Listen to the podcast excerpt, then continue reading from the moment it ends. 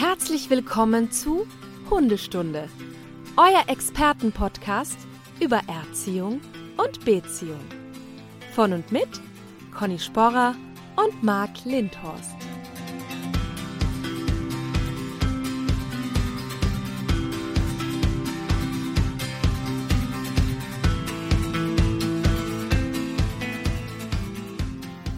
Ja, schönen guten Morgen, Marc. Guten Morgen, Conny. Wie geht's dir? Sehr gut, danke. Das Wetter ist zwar ziemlich trist, aber ähm, das ist ja für uns als Hundemenschen kein Problem, ne? Ja, ergibt ja gar kein schlechtes Wetter. Es gibt ja nur die nicht passende Kleidung. Genau, so ist es. Was spannend ist, nur mal kurz für die Hörer jetzt, ne? weil die hören uns ja nur, das ist ja Podcast. Ähm, ich kann ja mal kurz beschreiben, was ich gerade sehe, weil wir sehen uns natürlich, weil sonst könnte ich gar nicht so entspannt mit dir reden. Ich sehe, wie die Hundeexpertin aus Österreich in einem Schrank sitzt. Das sieht aus, als wenn du in einem Schrank sitzt. Jetzt mach mich mal nicht zu klein, es geht ja schon gut los. Das ist ein Schrankraum, okay? Ach, ein Schrankraum. Ja, und Ach, das, sehr gut. das dient der Akustik. Ich weiß, die Profis nämlich, das habe ich auch schon gelernt, die sitzen immer in Schränken, Kleiderschränken und sowas, Ja. weil das dann viel besser klingt. Ja, es hat ja nicht jeder so, so ein Schloss wie du offensichtlich. ja, genau. In meinem Riesen, ich wusste gar nicht, welchen Raum ich nehme, wo das nicht so halt. Aber das, ich sehe da auch Kleidung hängen. Ja, man muss da ein bisschen so arbeiten mit. Hinter aber das der- ist kein, ja, Ja. Das ist aber keine Hundekleidung, weißes Hemd. Guck. Das sehe ich, das sehe ich. Und, und die Hundebibliothek auch. Ja, die sowieso. Sehr gut. Ja. Weil wenn Ja, man ja, wir- mit, ja, erzähl. Wir, wir melden uns ja aus zwei verschiedenen Ländern, ne? Ich, ich Genau. melde mich ja aus Wien, aus Österreich, und du bist ganz oben im Norden in Genau, in der Nähe von. Hamburg sitze ich gerade in Norderstedt. Genau. Ähm, und sehe dich, wie gesagt, und höre dich ja sehr gut. Ja, Marc, all die Jahre hat es gedauert, bis wir das äh, zustande bringen hier. Ja, musste sein. Ähm, Mhm. Gab ja viel zu tun, auch jetzt noch. Ähm, trotz Corona, das Thema Hund hört ja nicht auf. Die Hunde wollen ja weiter beschäftigt und erzogen werden, habe ich gesehen. Immer wenn ich mit den Hunden zu, unterwegs bin hier, sehe ich, die sagen nicht Corona und wir hören mal kurz auf, sondern die machen ja weiter. Die Hunde haben die Zeit ihres Lebens, habe ich so ein bisschen das Gefühl, ne? Ja, manchmal habe ich das auch. Vor allem die Menge der Hunde so gefühlt hat zugenommen da draußen. Auf jeden Fall. Also ich habe auch Welpenanfragen ohne Ende. Wir dürfen jetzt gerade keine Gruppen machen, aber ich habe das Gefühl, das Thema Hund ist auf jeden Fall absolut krisenresistent in allen Richtungen.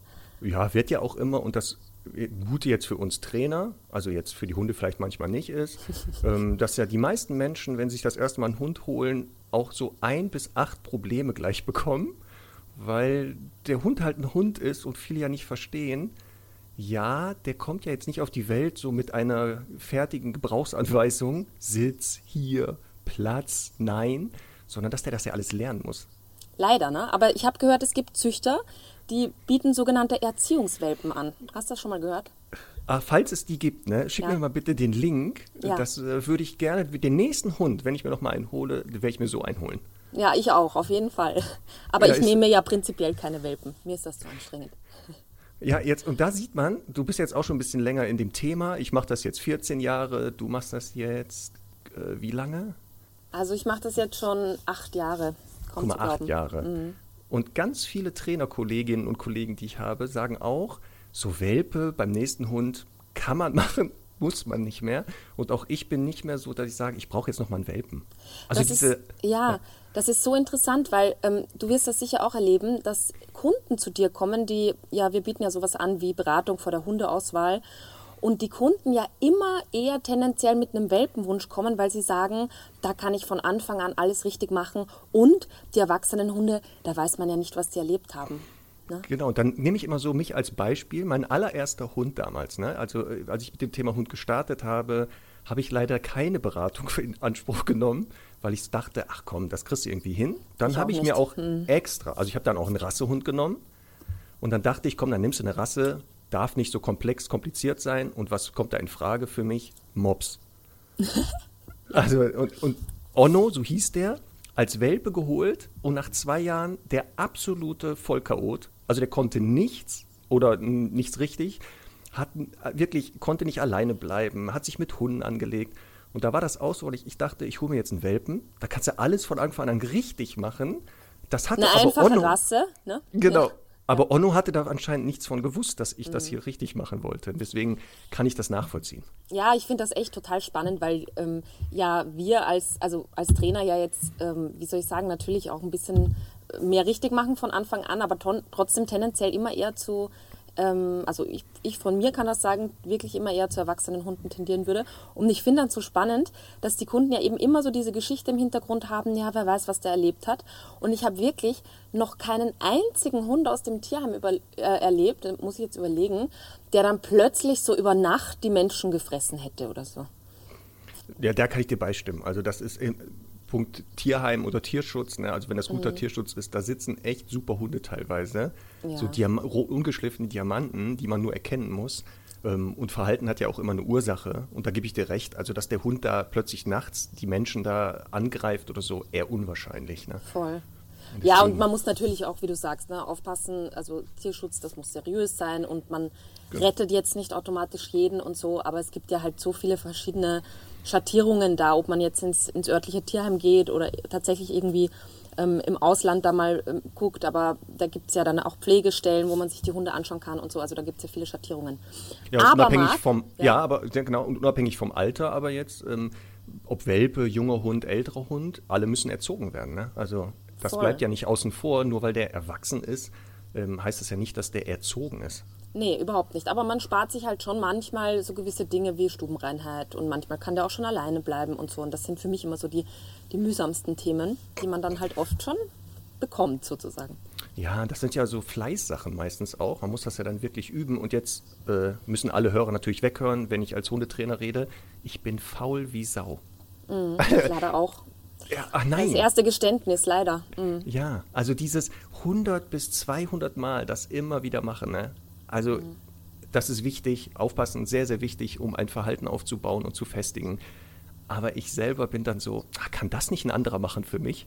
Und mhm. Überraschung, nein, das kann keiner für einen machen, weil Erziehung heißt auch immer Beziehung und setzt auch eine Beziehung voraus. Und jetzt muss jeder nämlich für sich den Hund erziehen. Das ist das Blöde.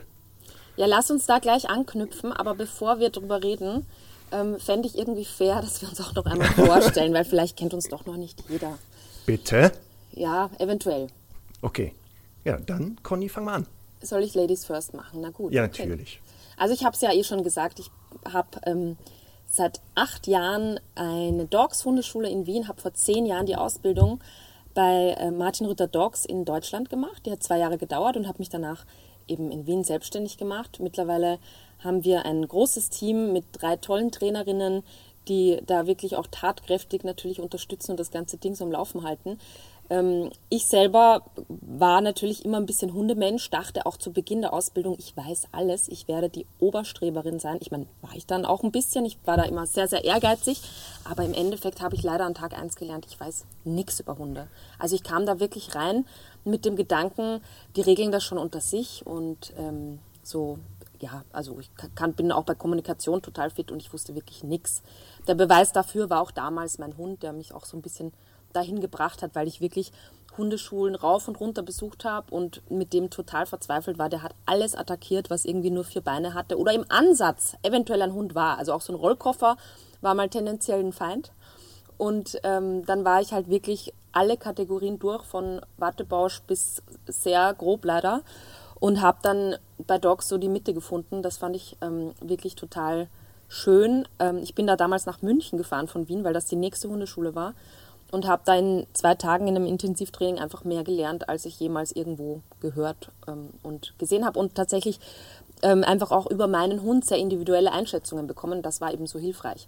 Ja, und jetzt ähm, bin ich äh, ja schon sehr standfest mittlerweile, habe ähm, einige Bücher geschrieben, zuletzt 2019 zu Isa Brav veröffentlicht. Darauf bin ich besonders stolz, weil das ein sehr, sehr ja, neuartiges Hundebuch ist und ähm, schreibe immer wieder Fachartikel für verschiedene Hundemagazine. Und im April habe ich mit dem Lockdown, äh, Gott sei Dank, gleichzeitig eine eigene Online-Hundeschule gegründet, hundetraining.me, also .me, wo ähm, in Modulen verschiedene Themen behandelt werden, wo man so im Grunde auch zu jedem Problemchen die passenden Lösungen und Lösungsansätze findet. Und das läuft jetzt äh, sehr erfolgreich. Natürlich, die Leute können auch so nicht mehr in die Hundeschule kommen. ähm, in der Gruppe trainieren und deswegen ist das natürlich immer eine super Alternative. Und jetzt, Marc, habe ich einen genialen Podcast realisiert mit dir. Ja, und da bin ich total glücklich, dass wir beide ne, das zusammen machen. Ich hatte auch schon mal immer die Idee, so ein Podcast, aber so alleine dachte ich, ist nicht. Aber wen willst, mit wem willst du das zusammen machen? Das muss ja jemand sein, der richtig Ahnung hat. Ja. Das muss ja, sonst kann ich mich mit den, nicht ja gar nicht mit mehr mit den Leuten unterhalten. Ja. Das habe ich auch gedacht. Ja. Und dann sehr war die Auswahl sehr eng. Die war sehr eng geworden. Ja, und wir, ähm, wir wollen ja auch natürlich so ein bisschen fachsimpeln. Wir wollen aber auch natürlich so ein bisschen, ähm, wie soll ich das nennen, die Hosen runterlassen, was eben auch eigene Schwachstellen betrifft und natürlich eben auch mal kritisch gegenseitig Dinge hinterfragen. Das finde ich einfach sehr, sehr wichtig und kann ich mir vorstellen, dass das eine große Bereicherung für viele Hundemenschen ist. Ja, ist ja auch. So ist ja auch mein Werdegang, ähnlich wie bei dir. Ähm, mache ich das jetzt, bin ich zum Trainer geworden durch den ersten eigenen Hund, den habe ich ja schon mal erwähnt, diesen äh, besagten Mops Onno, mhm. ähm, der damals in mein Leben trat als Welpe mit dem Ziel, ich mache mal alles richtig und ganz schnell merkte, hoppala, irgendwas funktioniert hier nicht. Dann leider, ähnlich wie du, auch so eine Tour durch verschiedene Hundeschulen hatte, ähm, verschiedene Methoden kennengelernt habe, ähm, von wirklich der, egal, wir lassen den mal machen, was der will, das ignoriert das einfach bis, so jetzt müssen wir mal da ein Würgehalsband drauf machen. Also wir sprechen hier vom Mops, ne? Also mal ist jetzt ja. wirklich, der wog dann äh, so, ich glaube, acht Kilo im schlimmsten Fall. Mhm. Ähm, und dann irgendwann durch Zufall, und das ist wirklich so, durch Zufall habe ich damals im regionalen Fernsehen, ich komme ja ursprünglich aus dem Ruhrgebiet, und im WDR lief eine neue Doku und die hieß Eine Couch für alle Fälle. Das war Martin Rütters erste TV-Präsenz und die lief nachts. Und ich habe das, hab, wollte was anderes gucken, was danach lief und dachte, ach komm, dann guckst du dir das an. Und nach der ersten Sendung war ich angefixt. Also ich habe den Martin da gesehen und habe gemerkt, hoppala, der hat Ahnung und der erklärt das so, dass selbst ich das kapiere. Mhm. Und das ist schon schwer. Ähm, habe dann geguckt, wo sitzt der gerade und dann habe ich als erstes, bevor ich dann im Hund gegangen bin, habe ich ganz viele Vorträge besucht und ähm, Seminare, weil ich erstmal gucken wollte, passt das zu mir? Und merkte, okay, das ist genau mein Ding. Und dann auch wieder da ein Zufall, bei einem äh, Wochenendseminar, die hat damals Martin noch gegeben, äh, saßen zwei Trainer von ihm und zwei Auszubildende. Und ich ah, wusste, okay. den Beruf des Hundetrainers gibt es doch gar nicht. Also der ist ja nicht anerkannt, das ist ja theoretisch, kannst du dich selber zum Hundetrainer machen. Und dann sprach ich ihn daraufhin an und dann sagte er mir, ja, er bildet immer seine eigenen Trainer aus und die planen da gerade etwas. Ich sollte mich einfach bewerben. Und so nahm das seinen Lauf und äh, so kam es dann, dass ich vor jetzt über, ich glaube 16 Jahren ist das schon her, da mit elf Leuten saß, im allerersten Studiendurchgang und Martin äh, uns versucht hat zu erklären, was ist ein Hund, worauf kommt es im Zusammenleben mit Hunden an. Und nach damals war das noch 18 Monate Ausbildung, ähm, habe ich dann gesagt, okay, komm, dann öffne ich eine Hundeschule im Rahmen des Netzwerkes, wo du ja auch Teil davon bist. Und jetzt seit 14 Jahren stehe ich Menschen tagtäglich äh, zum Thema Hund zur Seite und erkläre denen, wie können die wieder entspannt miteinander zusammenleben. Und durfte jetzt in dem Zeitraum so knapp 5000 Menschen und Hundeteams betreuen. Und so langsam werde ich besser. Also ich merke immer mehr, ich kapiere das immer mehr ähm, und freue mich schon, wenn ein Training irgendwann wieder so real möglich ist, weil du ja gesagt hast, genau momentan können wir das nur online machen. Ähm, mhm. Wir hoffen natürlich, dass das mal wieder bald möglich ist. Ähm, aber es ist halt total spannend, weil auch selbst wenn ich so viele Hunde jetzt im Training hatte und Menschen, das ist jedes Mal wieder neu für mich, dieses einzigartige Team zu gucken, wie machst du das für die beiden? Also Voll. Für, ne? Und das wirst Voll. du wahrscheinlich auch haben, dass das nicht so ist Schema F, dass man das also runterballert, sondern immer guckt, wo geht die Reise für die beiden hier hin. Und es kann sein, dass was ich denen empfehle, dürfen die Nachbarn gar nicht nachmachen. Das wäre total fatal. Ja, total. Da fällt mir gerade ein, wir sollten wahrscheinlich auch nochmal eine eigene Folge machen zum Thema, wie es ist, Hundetrainer zu sein und ähm, dass man dafür nicht nur Hundefreund sein muss. Nein, du musst, eine ganz zentrale Eigenschaft, das unterschätzen viele, ist, du musst Menschen total super finden und du musst echt Bock mm. haben zu sagen, pass auf, ich, ich will dass die verstehen, worum es hier geht, zum Wohle des Hundes und sehr, sehr frustrationstolerant sein. So ist es, ja. Also kein Hütehund sozusagen. Deswegen, ja. Ja, sehr spannend, das nochmal zu hören. Ich wusste Als gar nicht, dass du bei Martin im Training warst. Ja. Ja, also jetzt wirklich reales Training, so mit eins Stunden nicht, aber damals mit dem Mops, ähm, im Rahmen der Ausbildung sollte man seine Hunde mitbringen. Martin mhm. hat Onno kennengelernt und Martin hat sich kaputt gelacht. Ne? Also mhm. dieser Hund hatte mich total im Griff. Also Sehr schön. der hat mir tagtäglich erzählt, was ich zu tun und zu lassen habe. Und ich dachte, ja, ist halt ein netter Hund. Und viele Sachen habe ich nicht verstanden. Also da können wir nachher nochmal drüber reden, so Verhaltensweisen, mhm. wo ich dachte, ja, aus Menschensicht ist es das, aus Hundesicht was völlig anderes. Und wie gesagt, und dieser Hund, 6, 8 Kilo, hatte mich völlig im Griff. Sehr schön. Es ist auch nochmal spannend zu hören, wie klein das damals noch war. Ne? Das muss man jetzt auch nochmal dazu sagen. Das sind ja mittlerweile über 100 Hundeschulen ja. im ganzen deutschsprachigen Raum. Also ich glaube, in Österreich gibt es jetzt fünf oder sechs Standorte. Ähm, in Deutschland ja eben 100, also wirklich zig, sagen wir mal so. Sehr, sehr viele in der Schweiz, in Südtirol Mallorca kommt bald dazu. Also ja. ähm, das ist ja Wahnsinn, wie sich das entwickelt hat und du warst ja echt von Anfang an dabei. Das ist cool. Ja, ich hatte wirklich das Glück, als einer der Ersten, so als Pionier sozusagen, äh, das vorzubereiten. Und ich bin total glücklich, dass das echt so ein Riesennetzwerk geworden ist, äh, mit so unterschiedlichen Typen da drin. Und dass jetzt wirklich Menschen, egal wo die sitzen, irgendwo in der Nähe irgendjemand ist, der denen wirklich helfen kann. Voll. Ja, finde ich auch cool. Also das ist immer schön, dass man da jetzt nicht so ganz als Individuum nur auf der Wiese steht, sondern immer halt auch noch mal das Netzwerk im Rücken hat, das einen ja, ich irgendwie ja auch, auch stärkt. Ne? Genau, auch bei mir in der Hundeschule. Ich habe ja ähm, zwei Hundeschulen, eine im äh, Kieler Raum, eine im Lübecker Raum. Und wir sind jetzt knapp 15 Menschen in diesem Team, also mit Büro und Auszubildende. Ich bilde selber meine Trainer mit aus, die dann in Bonn zentral geprüft werden. Und ich bin total dankbar auch für das Team, weil die mir echt den Rücken frei halten, dass ich dann so viele andere Sachen rund ums Thema Hund machen kann und mich da wirklich völlig ausleben kann. Also nochmal vielen Dank ans Team, falls Sie das hier mithören. Ne? Sehr gut, ja. Ja, und sag mal, was hast du jetzt für Hunde oder welchen Hund hast du jetzt? Aktuell lebe ich zusammen mit einem jetzt einjährigen Australian Shepherd Rüden Charlie, nicht kastriert, und der befindet sich in einer Phase, die ja einige Menschen kennen. Äh, beginnt so zwischen sechs, acht Monaten. Der hat plötzlich manche Sachen vergessen, schlagartig. Name, hier, nein, Fuß. Äh, also solche Geschichten. Mhm. Und mit einem zehnjährigen Großpudel, Herr Doktor, ähm, der jetzt auch hier aktuell eingezogen ist. Und sehr spannend ist dann äh, zwischen den beiden Hunden tagtäglich zu beobachten, dass Charlie viele Sachen, die Herr Doktor schon beherrscht, kopiert. Ach, das ist ja spannend, ja. Ja, aber leider nicht alles. Also das muss ich auch sagen. Also die Idee zu sagen, der eine Hund ist nicht, noch nicht so ganz fertig, wir packen den zweiten dazu, der macht das für den. Hm, nein. Habe ich also, leider auch schon alles erlebt. Keine gute ja. Idee aus persönlicher Erfahrung. Also Herr ja. Doktor regelt die Dinge, die für ihn wichtig sind mit Charlie. Sehr konsequent übrigens. Also da wird dann nicht lange diskutiert. Aber das hat selten dann so den Effekt, dass wir das übernehmen können. Ja, leider. Ne?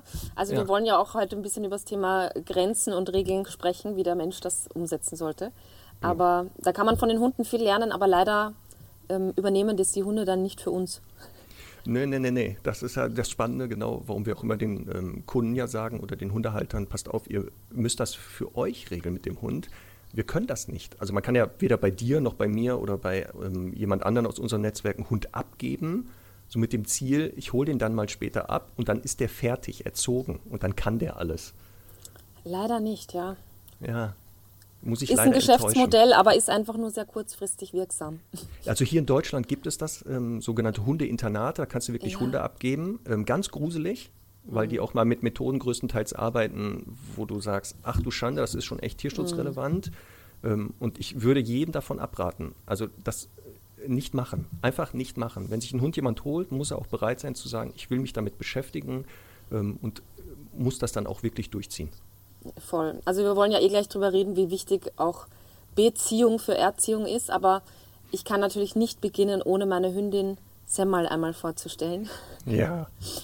ähm, ich habe ja jahrelang irgendwie auch jetzt immer mit zwei Hunden gelebt ähm, und ähm, jetzt ist Semmel übrig, die reicht aber auch für zwei, muss ich sagen.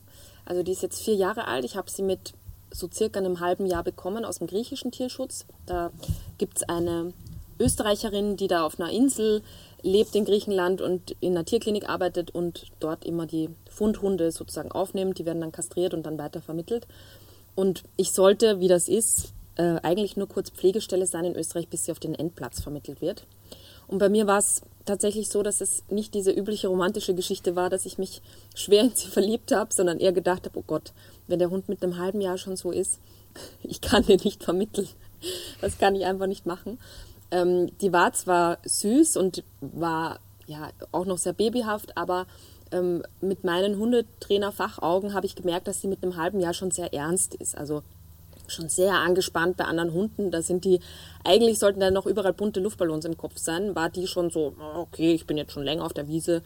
Die hat meine alte Ritschbeckhündin Abby damals, ähm, also als ich sie bekommen habe, dieses Mal habe ich sie gestreichelt, dann kam Abby dazu, dann ist sie schon mal steif geworden, habe ich gedacht, okay, sozial motiviert auch gleich noch.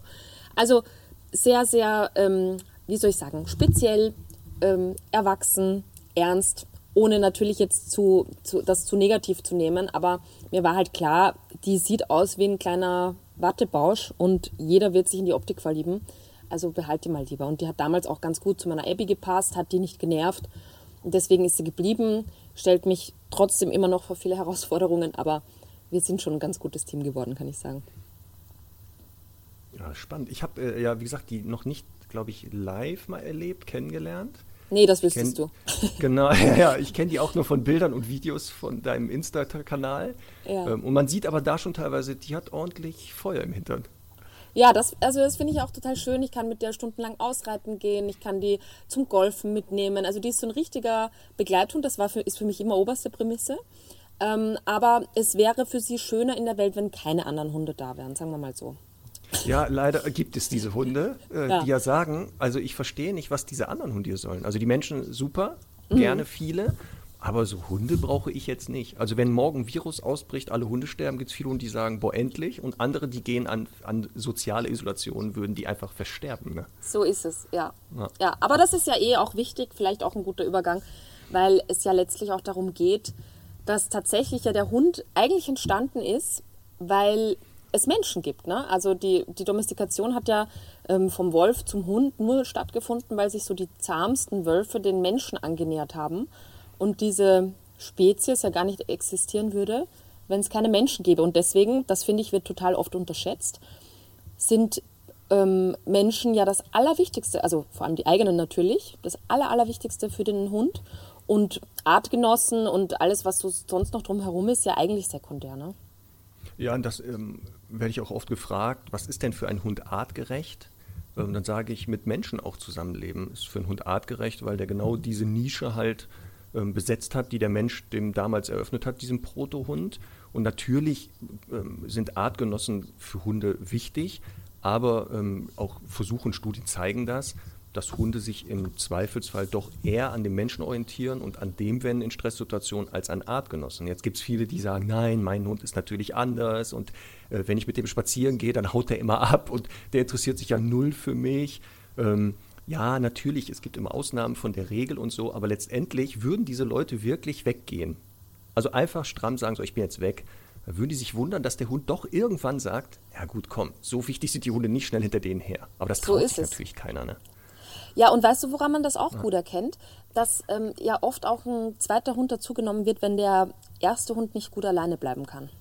Und da ist es ja so, dass der Erfolg äh, oftmals wirklich bei Null liegt oder sehr, sehr gering ist, dass eben ein zweites Lebewesen alleine überhaupt nicht den Menschen, also, oder sogar ein zweiter Hund eben den Menschen überhaupt nicht ersetzen kann.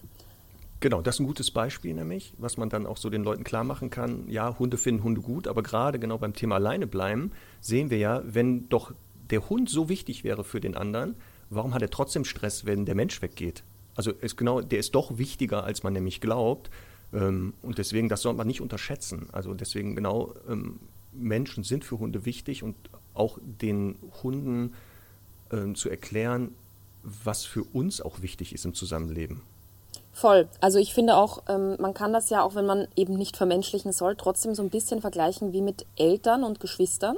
Also da wäre so ein, so ein zweiter oder dritter Hund dann ja eher wie so ein Geschwisterchen für den Hund, der ja auch mal nett ist, eine nette Ablenkung und so, aber natürlich oftmals oder meistens keine ernstzunehmende Führungsperson oder kein, kein, kein Ansprechpartner. Und Eltern wären das aber, ne? Also zu sagen, ich als, als Hunde Mensch oder Hundemama in dem mhm. Fall bin halt tatsächlich so was ähnliches. Ich gebe dem Hund Sicherheit, ich gebe dem klare Regeln, ich gebe dem auch Freiheiten, ich verwalte da auch viel, auch wenn das jetzt ein bisschen hart klingt. Aber die, den Vergleich finde ich schon ganz gut. Ja, ist spannend. Ähm, gestern Situation, wir waren hier in so einem Hundefreilauf in Norderstedt in so einem ähm, Forst, ist so ein eingezäunter Hundefreilauf. Ähm, und da laufen halt verschiedenste Hunde rum. Und dann äh, gab es eine Situation, wo ein anderer Rüde sehr präsent äh, Charlie mal in die Schranken wies. Und als Charlie merkte, hoppala, ich bin hier leicht überfordert, lief er nicht zu Herrn Doktor und suchte dort Schutz, sondern kam sofort zu uns, stand bei uns, sagte, Hilfe, hilf mir mal. Also zu dem Thema, ne, also wer ist jetzt wichtiger? Warum ist er nicht zu Herrn Doktor gelaufen? Hat gesagt, ja, der ist ja ein Hund, der kann das doch machen. Ja, liegt jetzt auch daran, weil Herr Doktor gesagt hat, selber schuld. Du ja. hast den Streit angefangen. Was soll ich die Birne hinhalten? Ja. Muss er halt nicht so frech sein, da muss er ja. mal selber durch, ne? Ja, also der Fels in der Brandung, ne? Ist das so ein bisschen. Genau. Und das Mensch. ist ja auch die Aufgabe der Menschen, einfach genau dem Hund so ein bisschen Orientierung zu geben ähm, im Alltag. Und das setzt ja auch dann voraus, und da schließt sich jetzt der Kreis zu unserem Thema, was in Hundeerziehung wirklich wichtig ist. Also worauf kommt es an im Zusammenleben mit Hunden? Und das Zentrale ist genau, ähm, der Hund muss sich an mir orientieren können. Der muss wissen, was für Regeln gibt es im Zusammenleben mit Menschen. Weil das mit den Hunden, das kriegt er ja relativ schnell raus, durch die, also wenn er mit seinen Geschwistern groß geworden ist und regelmäßig Kontakt mit Hunden hat. Aber dass wir Menschen ja so ein bisschen anders ticken, muss er ja auch rausfinden. Aber was ist jetzt für dich so der konkrete Unterschied zwischen Konditionierung, also bei uns ja oftmals operante Konditionierung im Sinne von, wir bringen den Hunden einen guten Rückruf bei, wir bringen denen bei, was Fuß ist. Ähm, das könnte ja theoretisch auch jetzt ein Hund fremder Mensch machen, ähm, was ist jetzt der Unterschied für dich zwischen Erziehung und Beziehung? Oder was, was, warum braucht das eine das andere? Also die Beziehung, dass Erziehung eine Beziehung voraussetzt, ist ja genau, dass der zu Erziehende ja wirklich das glauben muss, was ich da vermittel ähm, und sich auch an mir orientieren muss, dass er weiß, das ist wirklich so und zwar immer und nicht mal so, mal so. Also bestes Beispiel ist, ähm, gehst mit dem Hund spazieren Hund leider neigt noch dazu, Menschen anzuspringen und dann kommt dir einer entgegen und sagt, ja, bei mir ist das doch egal, beim nächsten darf es aber wieder nicht. Ähm, und das ist ja für die Hunde der absolute Horror, wenn da keine Klarheit ist.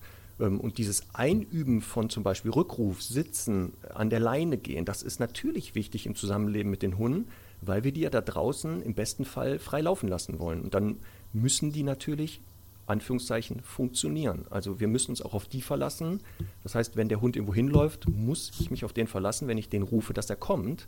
Ähm, und deswegen müssen wir das einüben. Aber aufpassen, das hat mit Erziehung erstmal nicht so ganz zu tun. Das ist, ich vergleiche das mal mit, mit Kindern, ähm, die lernen am Tisch mit Messer und Gabel zu essen. Das ist eine Fähigkeit, die die einfach erwerben motorisch. Der, ähm, das aber abzuspulen auch dann, wenn ich nicht dabei bin. Das ist ja, was wir wollen. Also und dieses, ne, nach, dieses, diese Regeln auch dann zu verinnerlicht zu haben, ohne dass ich von außen drauf gucke noch. Und das mhm. ist so das Ziel nachher, was man vielleicht hinkriegen sollte mit seinem Hund. Voll. Was, was ich wichtig finde, ist halt, auch wenn wir ja viel mit Kindererziehung oder auch generell so mit Führungsqualitäten vergleichen, ist ja immer so ein bisschen der Unterschied, dass man halt ein Kind ja eher selbstständiger machen möchte in der Erziehung. Also von eben kann nichts zu sehr selbstständig. Und einen Hund wollen wir ja immer möglichst unselbstständig halten. Also auch wenn das oft gut klingt in den Rassebüchern, der ist sehr selbstständig, das wollen wir nicht. Also ich finde ganz, genau, ganz wichtig. Da ist nämlich der Unterschied zwischen Kind- und Hundeerziehung. Ja. Genau, dass wir beim Kind wirklich, das, das Ziel sollte ja sein, ähm, dass das Kind irgendwann selbstständig ist, auszieht im Idealfall, vielleicht eine eigene Familie gründet, erwachsen wird. Und bei Hunden ist eine volle Selbstständigkeit, würde voraussetzen, dass die wirklich selber Entscheidungen treffen und dann auch wirklich entscheiden, ich renne aber hinter dem Hasen her und ich werde diesem Hund in den Arsch beißen oder dem Postboten. Ähm, und das können wir leider Hunden ja nicht gewähren in dieser Gesellschaft. Also eine volle Selbstständigkeit wird nicht funktionieren. Teile Selbstständigkeit. Also ich finde es super, dass ein Hund selbstständig zum Beispiel mitdenkt und wenn der an der Straße, also an einem Bordstein ankommt, dass er irgendwann gelernt hat, durch immer wiederholen, hier stehen bleiben. Dass ich nicht ständig sagen muss, stopp. Also solche Selbstständigkeiten. Oder hat gelernt, wenn Hunde kommen, dann wartest du, guckst mich an und fragst, darf ich weiterlaufen oder soll ich herkommen? Solche Selbstständigkeiten super, aber andere Sachen wäre ich sehr, sehr vorsichtig. So ist es, ja, das stimmt. Also es geht ja darum, über viel, viel Wiederholung und auch Konsequenz, das bringt uns ja schon zum nächsten Thema, ähm, einfach sehr, sehr konsequent jedes Mal das Gleiche zu trainieren, damit es irgendwann von selber abgerufen wird. Ne? Genau, und das ist ja was auch für mich als Trainer und als Mensch, da haben wir schon das Thema, ja, wo du gesagt hast, da machen wir mal eine eigene Folge, die eigenen Schwächen. Dieses, du musst es ja echt immer machen. Also wenn du dem Hund beibringen willst, Tür ich auf, bin heißt halt bleib. Auch so, ich finde, also wir haben ja drüber geredet, wir sind Ja, der, der Klassiker beim Auto auch aussteigen. Ne? Ähm, ich finde eben, für mich gibt es so ein paar Grundlagen, die so unfassbar wichtig sind. Und da bin ich tatsächlich dann auch nicht faul, weil ich einfach weiß, die Konsequenz und Arbeit macht sich bezahlt. Ähm, also ich spreche davon ein gutes, gutes Bleibsignal, ein guter Rück, also ein wirklich sehr, sehr guter Rückruf, auch wenn wir keine Maschinen haben und nicht immer 100 Prozent erwarten können, aber so 98 Prozent wäre schon erstrebenswert. Und das sind auch Dinge, wo ich wirklich extrem konsequent bin. Und ich glaube, dass Kunden oft so ein bisschen ein Thema haben, ähm, das zu, sage ich mal, generalisieren. Also zu sagen, ja, Mittwoch und Samstags in der Hundeschule, dieses Sitz bleibt, das kann der Hund, da kann ich über die ganze Wiese laufen. Dass es aber genauso wichtig ist, vor jedem Aussteigen aus dem Auto einmal Sitzbleib zu machen und auch nach dem Aussteigen nochmal ein Sitzbleib abzuverlangen oder bei dem Verlassen des Hauses und da vielleicht auch gleichzeitig dem Hund nochmal Sicherheit zu geben durch Abchecken und so, dass das wirklich ganz viele Lebenssituationen betrifft, damit der Hund das dann eben generalisieren kann und sich auch ein bisschen lernt zurückzunehmen.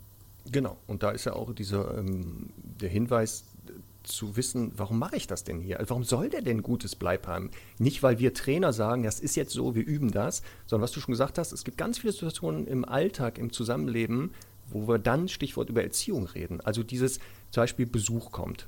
Ähm, da kann es zentral sein. Es gibt Hunde, die mit Besuch gar keinen Stress haben. Es gibt ein paar Hunde, die sagen, Besuch ist jetzt nicht mein Ding. Dass der Hund einfach über das Bleib lernt, was machst du jetzt, damit ich in der Zeit was anderes erledigen kann. Ähm, und das müssen Hunde und auch die Menschen verstehen, dass das im Kontext steht. Also wir machen das nicht, weil das irgendwo gelernt, irgendwo steht in Büchern, man muss das machen, sondern das brauche ich halt im Alltag. Und letztendlich schütze ich den Hund auch damit vor Gefahren. Also Stichwort Kofferraum auf. Ähm, da, wo ich ja mit dem Auto hinfahre, das sind ja meistens andere Autos. Und da wäre es ja nicht schlecht, dass der Hund lernt, äh, Kofferraum auf heißt warte mal, ne? Und Genau. nicht hier rausspringen und überfahren werden. Also ich finde vielleicht auch da nochmal so meine Erklärung zum Thema, warum Erziehung auch Beziehung braucht. Natürlich kann man den Trick des Bleibens, kann jeder Mensch einem Hund beibringen, wenn er so ein bisschen Gefühl hat und die Grundregeln dafür versteht. Ähm, ich finde halt für, für die richtige oder warum Beziehung hier so wichtig ist, ist, weil der Hund irgendwann auch den Sinn dahinter so ein bisschen erkennt. Also weil er halt sagt, ja, wenn jetzt äh, zum Beispiel Besucher kommen, ich finde es zwar doof, da auf meiner Decke zu warten, aber wenn ich mich jetzt ein bisschen beruhige, dann bin ich vielleicht auch entspannter. Und ähm, wenn ich kurz abwarte, dann komme ich auch schneller an die Menschen ran. Oder dann werde ich eben im Park, wenn ich da oder in den Wald fahre und dann direkt aus dem Auto springe, dann werde ich nicht gleich von, von Hunden überbügelt, sondern es, ich werde geführt. Und das gibt mir wieder Sicherheit und Vertrauen und ja, letztlich auch eben aus Menschensicht dann auch wieder mehr Freiheit, weil diese Kooperation dann dazu führt, dass man dem Hund eben auch mehr Freiheiten gewähren kann. Das finde ich ganz, ganz wichtig.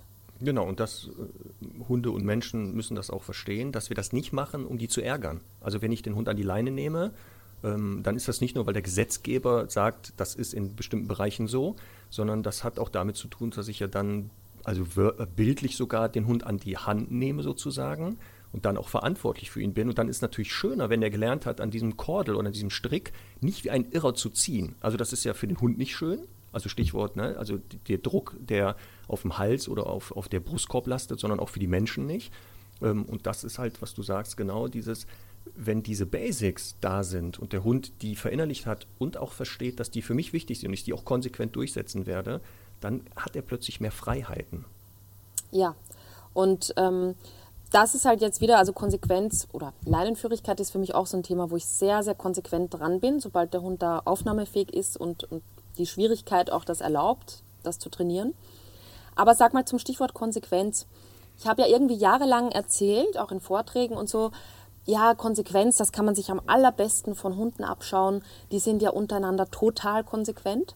Und dann habe ich meine Hunde im Zusammenleben beobachtet und halt gesehen, es ist manchmal so, dass jetzt zum Beispiel ähm, die, die eine in ihrem Bett liegt und äh, die andere total nett dazulässt und dann leckt ihr das Öhrchen aus und so. Und dann gibt es Tage, da guckt die Alte dann nur streng und die zweite weiß, ich gehe da jetzt lieber nicht hin. Das heißt, ähm, im Grunde kann man ja nicht sagen, die verbietet ihr immer in ihr Bett zu kommen. Also das ist nicht konsequent. Aber sie verbietet es ihr halt, wenn sie es verbietet, sehr konsequent. Also das fand ich eine spannende Beobachtung. Genau, und das ist auch das, was Hunde uns ja tagtäglich zeigen, dass die wichtigen Sachen, die für Hunde wichtig sind, auch konsequent durchgesetzt werden, die aber auch in der Lage sind zu sagen, ich kann das situativ anpassen. Also wenn der andere Hund nett fragt oder so und entspannt ist, und vorher aber, wie gesagt, wichtig fragt, kann der sich gerne zu mir legen. Aber ungehemmt einfach da reinhüpfen, auf mich draufspringen, abhaken. Und das wird auch konsequent nicht stattfinden. Ich sehe das hier im Zusammenleben mit Herrn Doktor und Charlie, dass in den ersten Tagen, als sie sich hier so kennengelernt haben, Herr Doktor jede Annäherung sofort mit Knurren und Steifheit und Fixieren unterbunden hat. Mhm. Und jetzt in den letzten zwei Tagen liegen die zusammen abends sogar im Körbchen. Also Charlie hat es geschafft, durch Penetranz wahrscheinlich auch, immer mhm. wieder nett nochmal zu fragen, dass der Doktor sagt so, ja, wenn du so bist, darfst du natürlich mit ins Körbchen.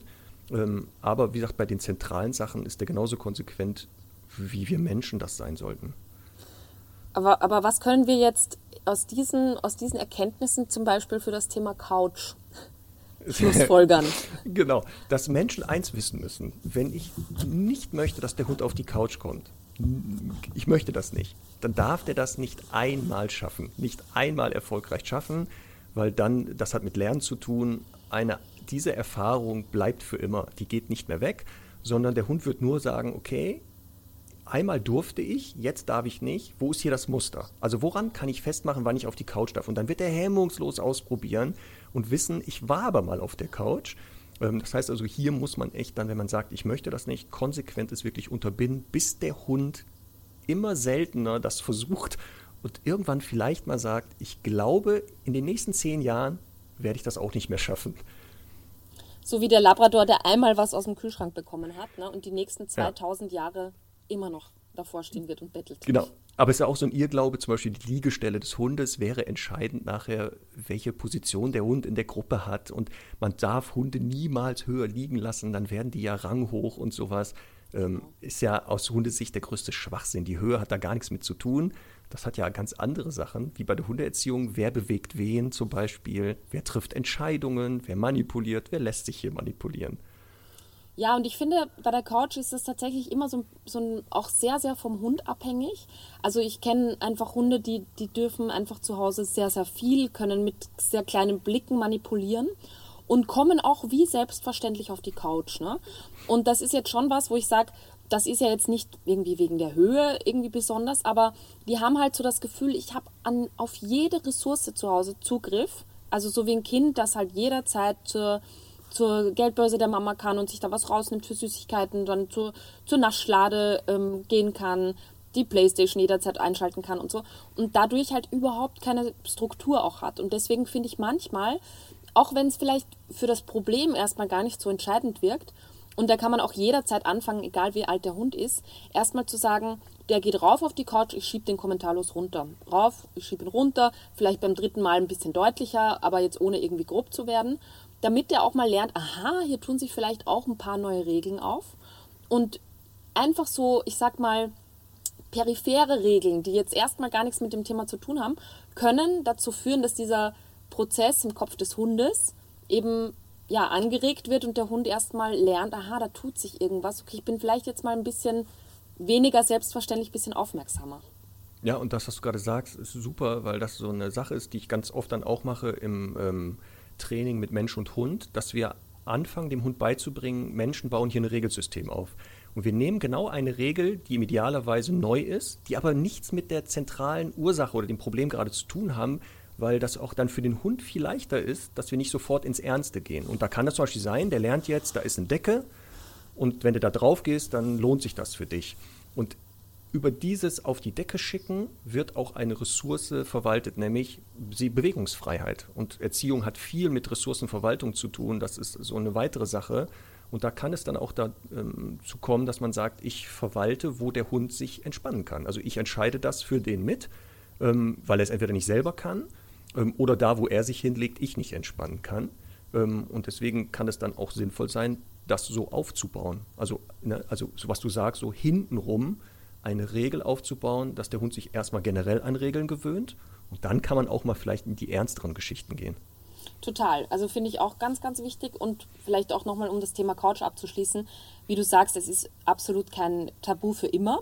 Aber ich finde, es sollte halt auch nicht so eine Selbstverständlichkeit sein. Also es sollte einfach so sein, dass der Hund ähm, äh, zumindest eben vom Menschen aufgefordert wird, darauf zu, zu hopsen und nicht eben sich einfach, ja, ganz, ganz ja. frech quasi über die Menschen drüber legt und sagt, hier bitte jetzt massieren wäre schön.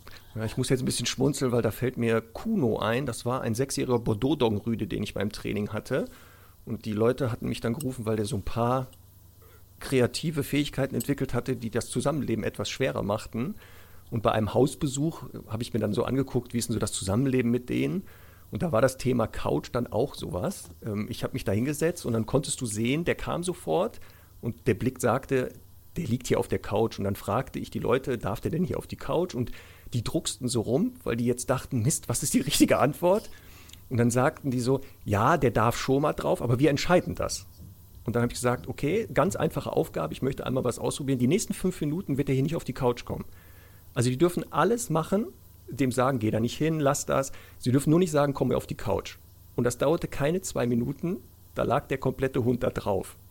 Und dann, äh, das Spannende bei Kuno war, der hat das ein bisschen cleverer gemacht. Ne? Also der ist erst gekommen, hat die Schwachstelle in der Gruppe äh, sich genommen. Das ist meistens der Mann. Überraschung, dass die Männer meistens die Schwachstellen in den Gruppen sind. Die sind ein bisschen inkonsequenter. Hat den so gestupst. Dann hat er eine Pfote auf die Couch schon mal draufgestellt. Und die zweite Pfote, dann lag schon der Kopf mit drauf. Und ich sagte, denken Sie dran, ne? der Hund darf hier nicht drauf. Aber die waren nicht in der Lage, das zu verhindern. Und es ging gar nicht um diese Liegestelle, sondern ganz spannend war, dass Kuno wirklich entschieden hat, ich lege mich da drauf, wenn ich möchte und da habt ihr gar nichts zu entscheiden. Genau. Und da sind wir ja auch schon beim für mich eigentlich allerwichtigsten Thema und der, der Grundlage, der, der, dem Nährboden für, ja, für eigentlich so, wo sich eine gute Beziehung entscheidet oder woran sie festgemacht wird. Und das ist so dieses Thema, wer trifft die Entscheidungen oder wer trifft die wichtigen Entscheidungen oder wer trifft die, den Großteil der Entscheidungen. Ne? Ja, und das ist halt aufpassen, Hunde sind da sehr, sehr gut drin. Also die beobachten sehr genau, erkennen Zusammenhänge und Muster sehr, sehr schnell, gerade was Menschen betrifft, ähm, und nutzen das natürlich auch zum eigenen Vorteil. Also das hast du wahrscheinlich auch bei Hausbesuchen ganz schnell, dass die Hunde ja zeigen, pass mal auf, ich bin hier das Problem, das andere Ende ist das Problem, ähm, weil die immer wieder sagen, triff du mal hier Entscheidungen und ich kann ja nicht anders. Also Genau, weil das finde ich halt ganz wichtig. Ich finde, wir, wir erklären das dann auch immer sehr böse und sagen, die manipulieren uns nur durch kleine Blicke und so. Aber letztlich ist das, glaube ich, wirklich die natürlichste Sache der Welt bei Lebewesen. Also zumindest jetzt so sozialen Lebewesen wie Menschen und Hunden und, und wahrscheinlich auch Affen und so weiter, dass man eben genau auch in der Entwicklung ganz viel ausprobiert, um sich letztlich in seiner Position sicher zu fühlen und sich genau zu wissen, was darf ich und was darf ich nicht. Genau, und das gibt unheimlich Sicherheit. Also, dass ein Hund genau weiß, was geht, was geht nicht, welche Entscheidung darf ich treffen oder welche darf ich nicht treffen. Ähm, das ist ja auch zum Beispiel bei ängstlichen oder unsicheren Hunden für viele paradox, dass wir dann anfangen zu sagen, pass auf, wir bauen jetzt mal hier ein Regelsystem auf, was für den Hund klar ist, sehr leicht verständlich, ähm, um dem Sicherheit zu geben. Weil die Leute natürlich dazu neigen, ach, der arme Hund und so, ne? Wir müssen doch dem jetzt zu sagen, geh mal auf die Decke, nein, das ist doch nicht so schön. Letztendlich aber, was du sagst, ist genau, doch, Regeln geben Sicherheit ähm, und die müssen halt aufgebaut werden und zwar konsequent. Und welche Regeln das ist, das ist aber das Spannende. Das kann dann jeder für sich und seinen Hund entscheiden. Und da ist das Thema zum Beispiel die Liegestelle jetzt. Wenn du sagst, ich habe da keinen Stress mit aufs Sofa, dass mein Hund da drauf darf und der hat da auch mit keinen Stress, ja, lass ihn doch aufs Sofa. Aber ich würde auch dem Hund beibringen, bitte frag mal vorher. Also nicht da einfach draufhüpfen, wenn ich im Raum bin, mich einmal fragen. Ne? Und dann aufpassen, es könnte auch sein, manchmal sage ich nein.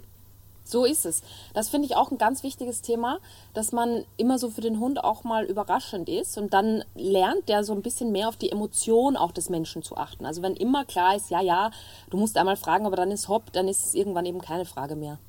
Ja. Genau, und außerdem entsteht ja dann auch nicht die Fähigkeit, mit Frust umzugehen, weil das müssen Hunde auch im Zusammenleben mit Menschen.